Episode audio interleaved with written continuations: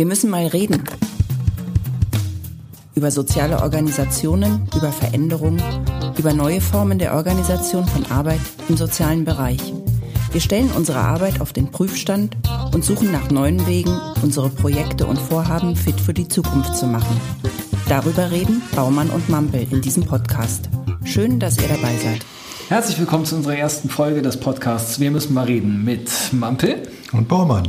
Joel, wir wollen uns in den nächsten Wochen, Monaten, vielleicht sogar Jahren bei diesem Podcast über die Entwicklung von sozialen Organisationen unterhalten und ähm, starten erstmal damit, euch zu erzählen, wer wir überhaupt sind.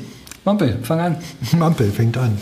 Ja, Mampel ist Geschäftsführer des Stadtteilzentrums Steglitz und das schon seit fast 24 Jahren.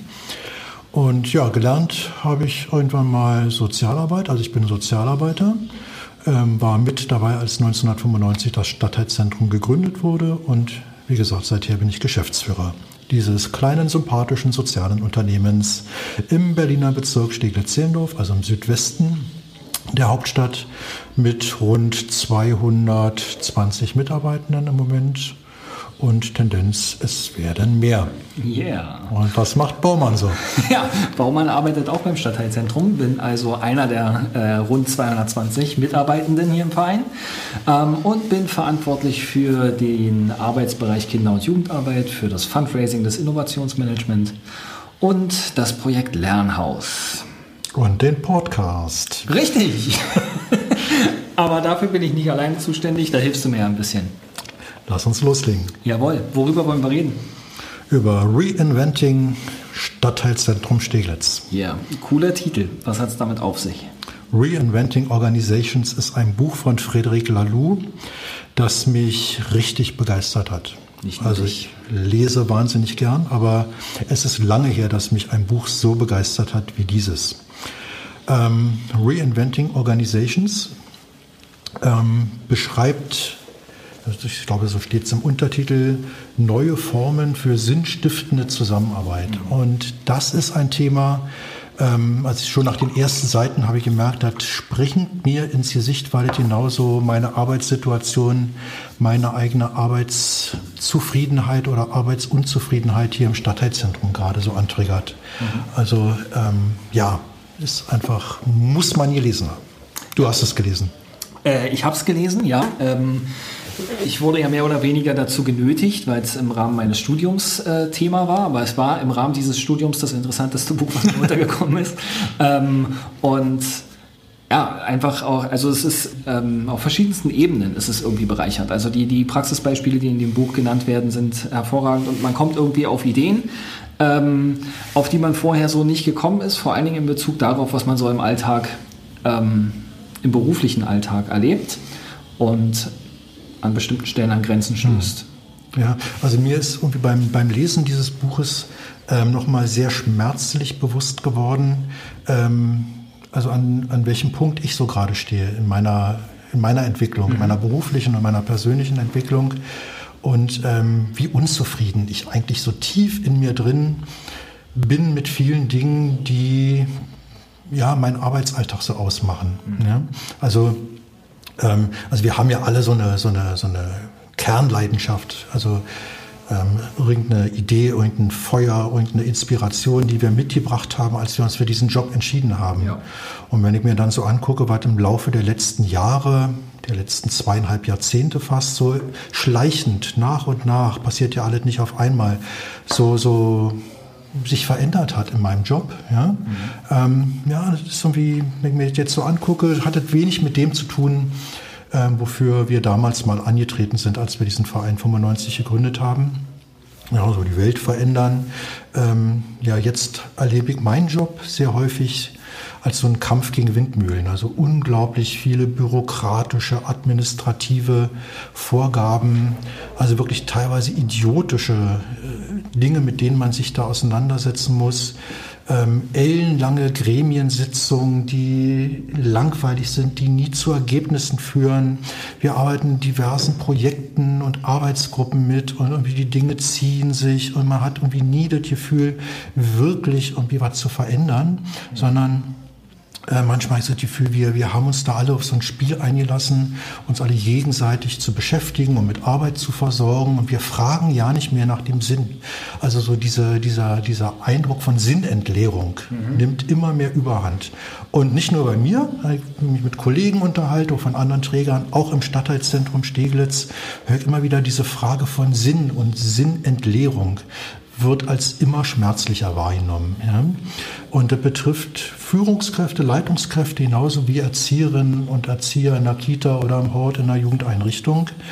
Und ähm, vielleicht ist das auch so ein Stück weit eine Erklärung dafür, dass immer weniger Menschen sich auch wirklich auf diesen Job einlassen wollen. Ja? Also wir haben ja im sozialen Bereich mit einem dramatischen Fachkräftemangel zu tun.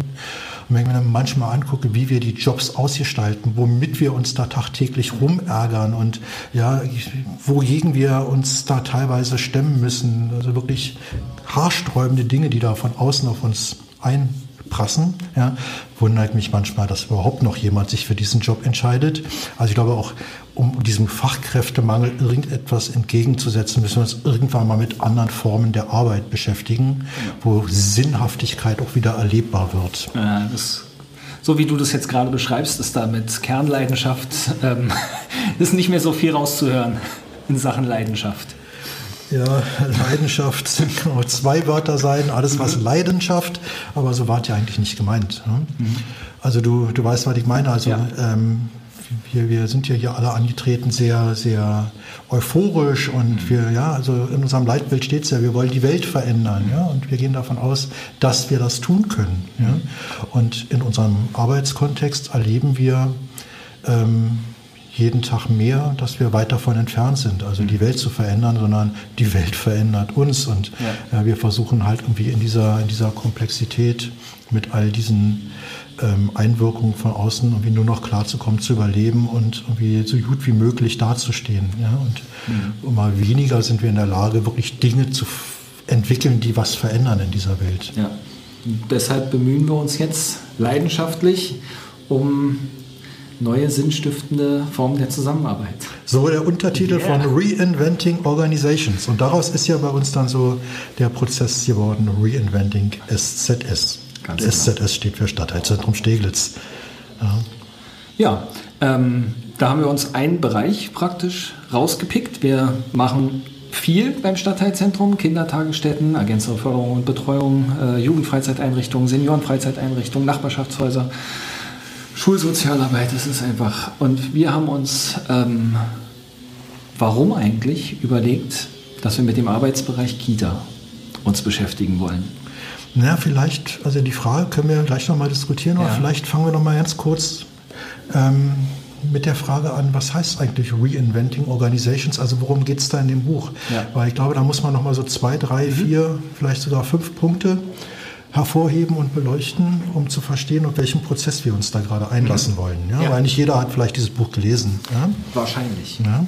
Also ganz knapp zusammengefasst sind so die Thesen dieses Buches. Ähm, erstens, so die alten hierarchisch organisierten Organisationen und Unternehmen funktionieren nicht mehr. Mhm. Ja? Also ähm, entweder die funktionieren ja nicht mehr oder sie haben zunehmend das Problem, dass sie auf die neuen Anforderungen einer zunehmend komplexen Welt nicht mehr angemessen und gut genug reagieren zu können. Also ja, das muss man niemandem erklären, das erleben wir alle im Alltag, dass die Dinge immer komplexer werden. Mhm. Alles ist mit jedem vernetzt und die Dinge sind nicht mehr so einfach wie vielleicht vor 20, 30 Jahren, wo man halt irgendwie zwischen zwei Vorgängen noch einen kausalen Zusammenhang herstellen konnte. Heute hängt alles mit allem zusammen. Und die Unternehmen ähm, finden darauf nur ganz, ganz schwer Antworten, wie sie mit dieser Komplexität umgehen. Und offensichtlich ist Hierarchie, eine hierarchisch organisierte Organisation, ähm, überhaupt nicht geeignet, darauf einzugehen. Eine These von Frederic Laloux. Mhm. Ähm, zweite These folgt daraus dann zwangsläufig, dass es in einer komplex vernetzten Welt Organisationsformen braucht, die schnell und flexibel reagieren können, um Sinn volle fach- und sachgerechte Antworten geben zu können auf die vielfältigen neuen Probleme, die in den letzten Jahren ganz neu aufgeploppt sind, die wir früher einfach noch nicht hatten. Ja. Ja? Und um diese sinnvollen Antworten geben zu können, ähm, braucht man viel, viel mehr Kompetenz in der Organisation. Also ähm, komplexe Antworten auf komplexe Sachverhalte kann jetzt nicht mehr plötzlich einer alleine mhm. beantworten oder entscheiden, nur weil er in der Hierarchie oben steht. Also diese Dinge zu erfassen, zu verstehen und zu entscheiden, ist keine Leitungsaufgabe mehr, sondern die ganze Organisation ist gefordert, Antworten zu finden. Ja, also ähm, die, dieses Verständnis ähm, in der Hierarchie ist der oben, der irgendwie am meisten Sachverstand hat und deswegen darf der alles entscheiden, funktioniert ja nicht mehr. Mhm. Ja? Ähm, und deswegen müssen wir jetzt Formen entwickeln, die gewährleisten, dass alle Mitarbeitenden ihrer, einer Organisation ihrer Fähigkeit, ihrer Kompetenz entsprechend in diese Entscheidungsprozesse einbezogen sind. Oder, das wäre dann der weitergehende Vorschlag und der radikalere und der anzustrebende eigentlich, dass die Mitarbeitenden ihre Entscheidungen selbst treffen, also für sich selbst organisiert die besten Lösungen finden. Und die sind halt irgendwie dann sehr, sehr stark auf das bezogen, was halt irgendwie in dem jeweiligen Bereich gerade passiert. Also da sind dann Antworten auf komplexe Anforderungen in einer Kindertagesstätte vielleicht andere als in einer IT-Firma oder in einem Jugendfreizeitheim oder in einem Krankenhaus. Ne?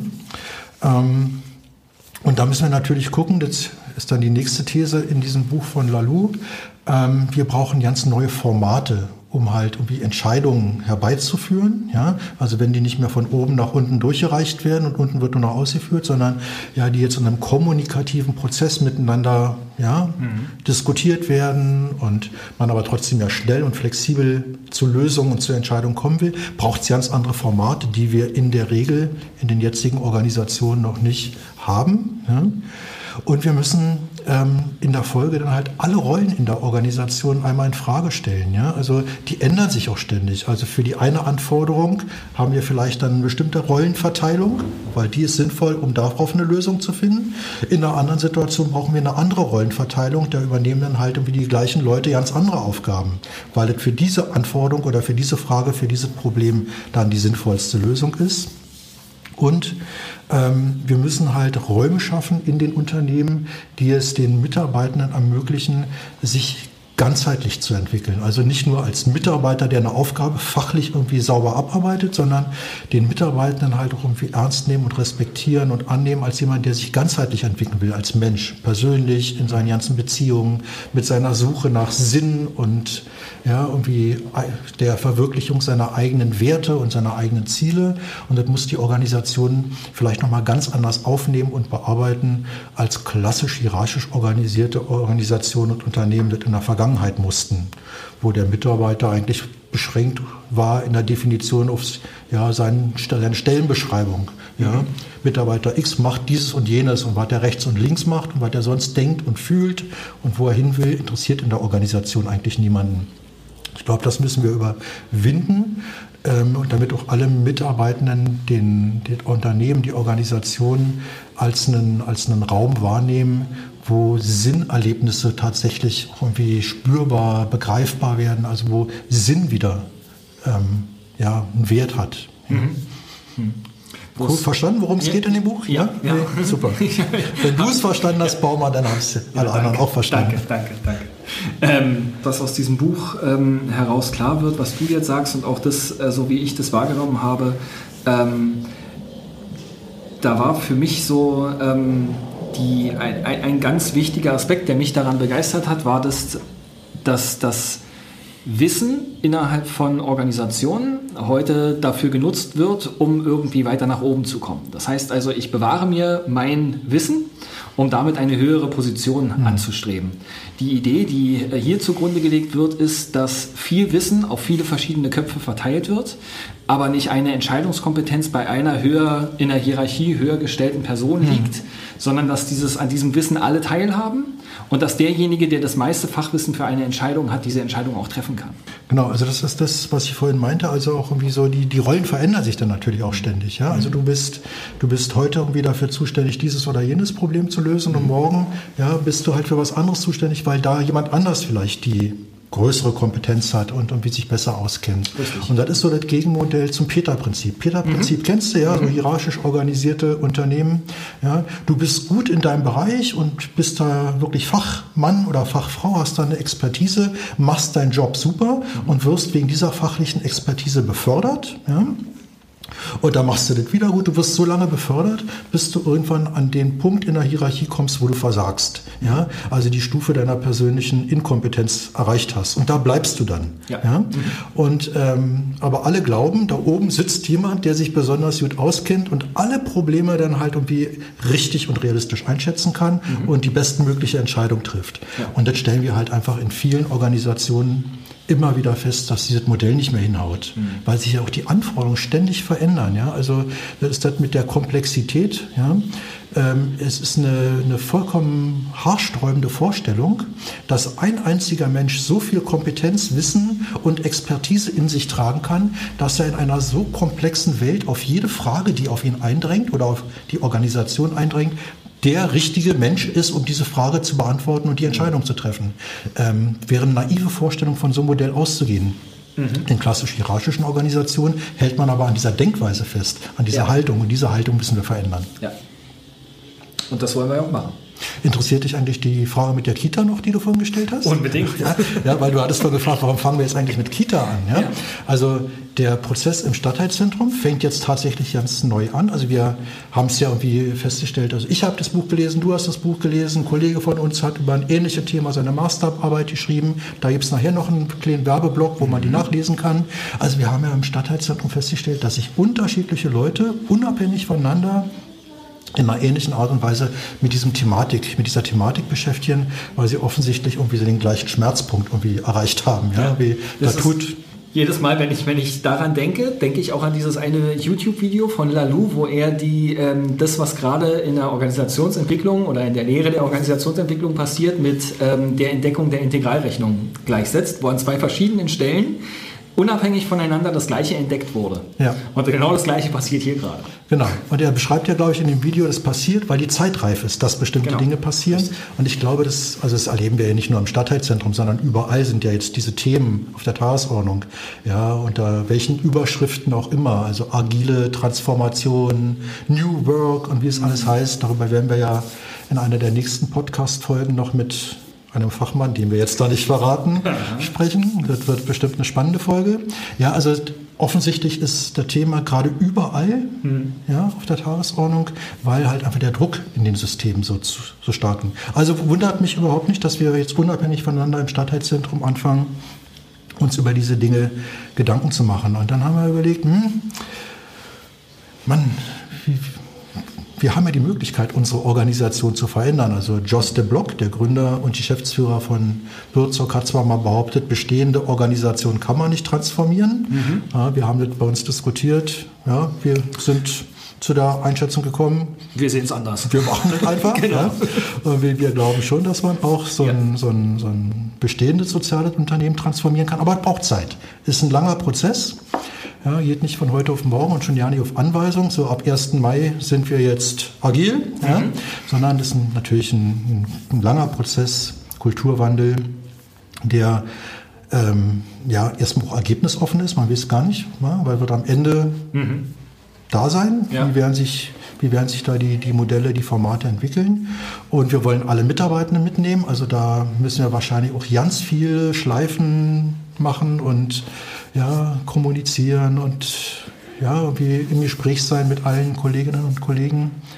Und also da rechne ich eher so mit Jahren, also in Jahren und nicht in ja. Monaten. Mhm.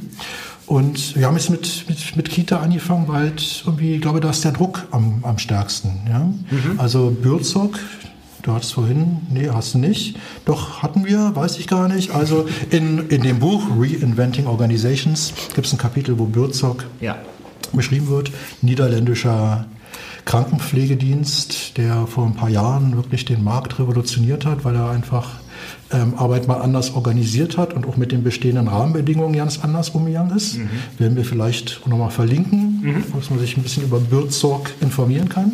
Ja, also vor allen Dingen wichtig für die äh, ambulanten Pflegedienste in Deutschland, weil der jetzt auch herkommt. Der kommt nach Deutschland, zieht euch mal ab an, Kolleginnen ja. und Kollegen. Ja? Und wir haben irgendwie durchgespielt, was würde denn passieren, wenn Bürzog Kitas aufmachen würde. Mhm. Ja? Also interessante Gedankenspiel. Ja? Und ähm, so entstand eigentlich auch so diese, diese Idee, wir, wir können irgendwie so diese Prinzipien die die da umgesetzt haben, immer so in unsere Arbeitswirklichkeit übertragen. Wir haben eine ähnliche Situation wie die Kollegen in Holland damals mhm. in dem Pflegebereich. Also eklatanten Fachkräftemangel ja, ein super, super, super durchreguliertes System. Ja, also mit gesetzlichen Vorschriften, administrativen Vorgaben, Abrechnungsvorgaben, mhm. Qualitätsanforderungen von außen, von innen, von überall. Ja. Also sehr vergleichbar. Mhm. Ja. Schlecht bezahlt, auch sehr vergleichbar. Und Bülzock hat es ja geschafft, in den paar Jahren erstens Marktführer zu werden. Das wollen wir nicht unbedingt. Wir lieben Vielfalt. Aber was die halt geschafft haben, sind, glaube ich, fünf oder sechs Mal hintereinander zum besten Arbeitgeber der Niederlande gewählt worden mhm. und sie erreichen Höchstwerte bei der Kundenzufriedenheit. Mhm. Und das sind natürlich Sachen, die uns interessieren müssen als ja. soziales Unternehmen. Ja? Fachkräftemangel, wie kriegen wir, mhm. ja, wie, wie bleiben und wie werden wir attraktiver für Mitarbeiterinnen, Mitarbeiter, ja. für die, die wir haben und die, die wir noch kriegen wollen. Mhm. Ja? Und wie können wir für unsere Kundinnen und Kunden die bestmögliche Qualität abliefern. Also das Kind steht im Mittelpunkt ja, und ähm, alle dreht sich darum. Also diese Dienstleistung muss perfekt organisiert sein, weil die Eltern und die Kinder natürlich zu Recht erwarten, dass wir unser Bestes geben. Ja. Und diese Bedingungen zu gestalten, dass das möglich wird. Mhm. Das haben die in, in den Niederlanden mit Würz auch super geschafft. Und da wollen wir uns ein paar Sachen an, abgucken und hier einfach mal zur Anwendung bringen. Ja. Ja. Hat deine Frage beantwortet? Das hat jetzt meine Frage beantwortet, ja. ja. Okay. Und dann, also wir haben jetzt ja angefangen, so mit, mit unseren Kita-Leitungen da ins Gespräch zu gehen. In der nächsten Runde werden wir die Mitarbeiterinnen mhm. damit ins Boot holen. Und dann werden wir mal gucken, in welcher Geschwindigkeit wir auch so in die anderen Arbeitsbereiche vordringen mit diesem Thema. Die Neugier ist groß im Stadtteilzentrum. Mhm. Gucken alle ganz interessiert. Mhm. Aber ist natürlich auch ein Prozess, der viele Fragen aufwirft, auf die wir teilweise noch ja keine Antworten haben.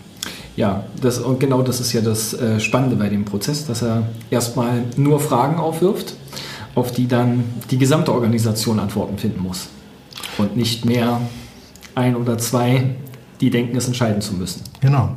Und also da bin ich gespannt. Also ich fange ja, geht hier jetzt ja wahrscheinlich nicht anders, also als Bereichsleiter. Mhm. Ja. Ähm, in der Geschäftsführung ist es nicht anders. Also jetzt einfach mal so seine eigene Rolle auch mal so in Frage zu stellen und zu gucken, was kann ich in meinem Bereich verändern? Ja, wie, wie kann ich halt irgendwie meine eigene Stellenbeschreibung, mein eigenes Aufgabenspektrum transformieren? Ja, mhm. was muss ich entscheiden? Was können andere entscheiden? Das muss jetzt jeder so auf seiner Position machen und das ist ja, ähm, ja nicht nur vergnügungssteuerpflichtig. Das löst ja auch Ängste bei dem einen oder der anderen Richtig, aus. Ja, was ja. wird so aus meinen beruflichen Vorstellungen. Ich wollte ja mal Leitungskraft mhm. werden, wollte mal Chef werden. Ja. Also das wird ein spannender Prozess. Auf jeden Fall. Wobei ich da glaube, ähm, also da habe ich jetzt einen gewissen Vorteil. Der Arbeitsbereich, den ich jetzt noch nicht äh, so lange verantworte, ähm, also genau dieser zeitliche Faktor. Ich stecke da nicht seit fast einem mhm. Vierteljahrhundert irgendwie drin und äh, muss jetzt versuchen. Hast du mich gerade alt genannt? Nein, um Willen. Okay.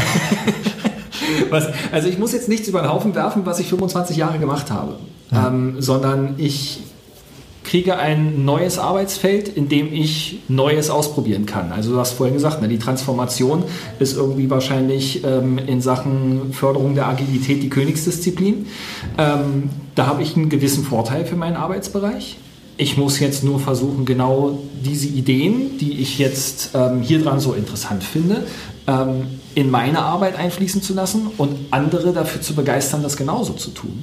Hm. Und ich glaube, dass das eine, also das schätze ich im Moment an ähm, für, für mich als die größte Herausforderung, diesen, diesen Prozess, der da jetzt im Gang ist, ähm, so neutral, wie es mir nur irgendwie möglich ist, zu moderieren um eben genau das zu tun, was du gesagt hast, zu versuchen, jeden mitzunehmen. Mhm. Das ist die Kernleidenschaft, die dahinter steckt. Und das ist das, was sich jetzt, ähm, jetzt mal losgelöst von dem, von dem äh, Arbeitsbereich der Kinder- und Jugendarbeit.